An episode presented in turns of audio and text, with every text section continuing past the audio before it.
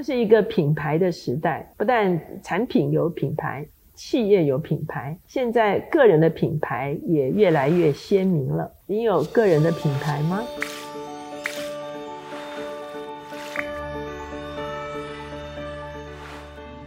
大家好，我是乔美伦老师。每周一次在乔氏书房和大家见面。今天我们的单元是职场书讯。今天我们所要介绍的这本书叫做《我就是品牌》。这本书的作者克里斯多夫·班特，他是一个德国人，他是品牌专家、管理顾问。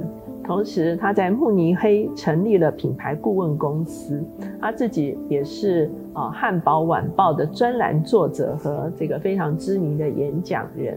首先呢，他就解释什么是品牌。他说，品牌在德文的中间，M A R K E，它来自做记号的这个概念，也就是说，品牌就是一种记号。而英文 B R A N D 这个概念呢，它是来自美国西部为牛只落印他们的农场的这个名字的一个做法。所以呢，他说品牌其实基本上就是让一个辨识度可以出现哈，是一个记号，是一个落印。它可能有的时候我们会看见这个家户前面有门牌，它就是让你知道这个是谁家。行李也有。标志啊，很多时候我们出去太多行李哈，你会有一个特别自己的标志哈，就知道这是你的行李哈。甚至车牌其实也是一个辨识哈，所以品牌管理很重要的就是让人们可以一眼就认出来，品牌是一个定位，它的品质、它的独特、它的包装都非常的重要。他说，说话可能给别人的影响是占百分之七，声音占了百分之三十八。可是外观却占了百分之五十五，哈，也就是说，很多时候有的人一看外观，他就会辨识出来这个东西的价值，这个东西的独特点，哈，所以这个就是品牌的意义。那什么是个人品牌呢？他说，二零零三年的时候，黑尔贝斯特教授，他是一位德国的传播专家。他在管理和公共关系方面是他的专长，他拥有社会学的博士的学问。那他在这个圣加伦大学讲学的时候呢，他就提出来以个人为品牌的这个概念。同时，他也出版了一本《人作为品牌》的书。那他特别从分析、规划、执行跟监督。他说，透过一般的商业的品牌的打造的过程，其实一个人是可以打造出个人的品牌的。接下去呢，他就谈到说，一个人怎么样可以打造他的个人品牌。他在书中特别提出来，品牌是具有三个要素，这三个要素就是特点、优势。以及贡献，他在书中特别提了一个工具哈，这个工具叫做品牌蛋哈。那这个品牌蛋呢，有蛋黄，有蛋白哈。那它的蛋黄呢，就是它的核心。比方说，他说 B M W 的品牌核心是愉悦哈，也就是说，它提供它的使用者有愉悦的感觉哈。然后它的蛋白的部分呢，就是它提供出来的价值是动感、美学、革新。也就是说，一个人因为他想提供愉悦的经验哈，所以他要有动感哈，就是他的动力要很好，他美学哈设计很漂亮，革新哈，可能他技术不断的提升了哈。所以呢，这个是一个品牌蛋，它有蛋黄也有蛋白的这个成分哈。那这个品牌蛋之后呢，它其实会造成很多的。一圈一圈的涟漪哈，包括对社会的贡献，包括品牌的主张，包括想象的世界，包括宣传的广告哈。也就是说呢，从核心的意义跟价值，慢慢的会蔓延出来，对整个社会的一个影响，甚至他这个让别人透过他的广告，透过他的表达呢，一眼就可以辨识出来他的价值以及他所完成的事情。他接下去，他谈到个人品牌如何成功的一些策略。第一个策略就是聚焦，也就是说，你究竟想要做的事情是什么？你想奉献在这个社会的这个东西是什么？哈。那第二个呢，就是你也要去留心这个相关的其他的品牌，好，比方说，呃，可能是这个汽车，他也会留意其他的。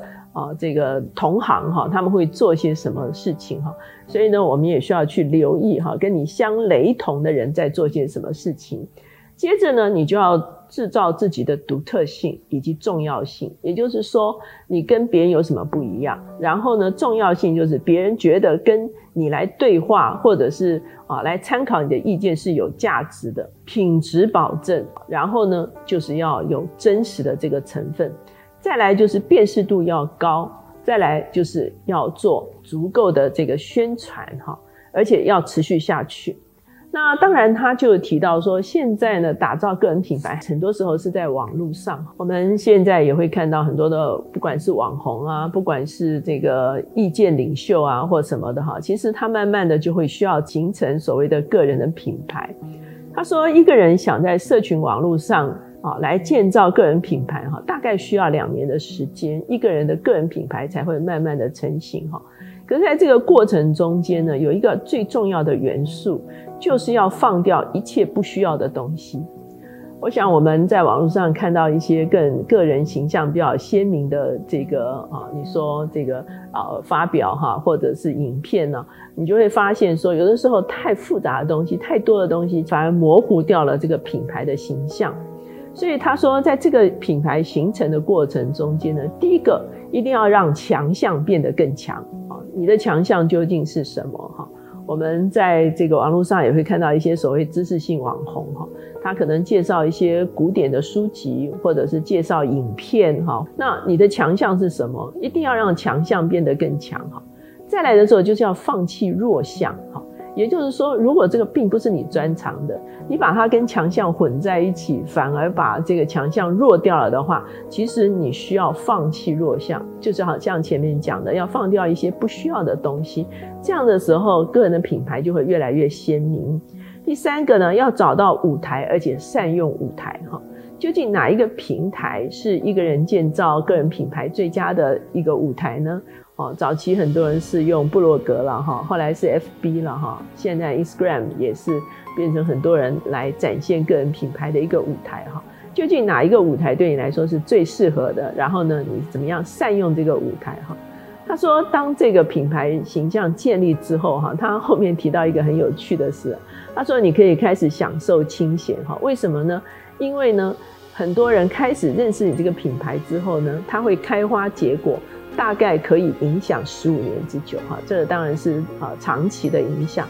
那当然我们也知道很多啊，这个个人品牌出现之后，很快也是销声匿踪了，哈。可是他说，真正个人品牌打造起来的时候，甚至可以有十五年之久，哈，你都可以享受清闲，哈。这个当然不是真正的清闲，哈，因为要经营个人品牌是需要持续的。意思就是说，因为个人品牌其实已经被建立了，哈。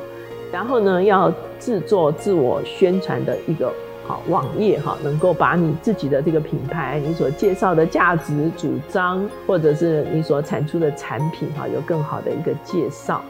那在这个自我宣传的这个过程中间呢，可以使用照片，可以说故事。可以有个人的经验，哈，像很多人在啊这个平台上也会提到家庭啦，提到宠物啦，就是个人的形象越来越鲜明，哈，甚至是职业的，哈，像有些人是特别在专业上面会提供一些建议，哈，所以呢，这个时候呢，也可以成为自我介绍的一个过程。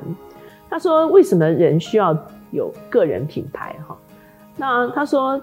个人品牌呢，其实它所发挥的效益就是第一个，你可以借这个过程找到你自己的核心价值，哈，就是说你到底想要做什么，你到底希望别人怎么样认识你，哈，你到底要怎么打造一张属于你的品牌名片，哈，然后呢，你怎么样建立个人形象？所以他在书中也会提到一些关于包装的事情，包括言谈举止啦，包括这个品行的外露啦，或者是甚至服装仪容，哈。那当然，打造个人品牌的目的，并不是只是有的人是获利哈，更重要的事情要能够扩大我们的影响力。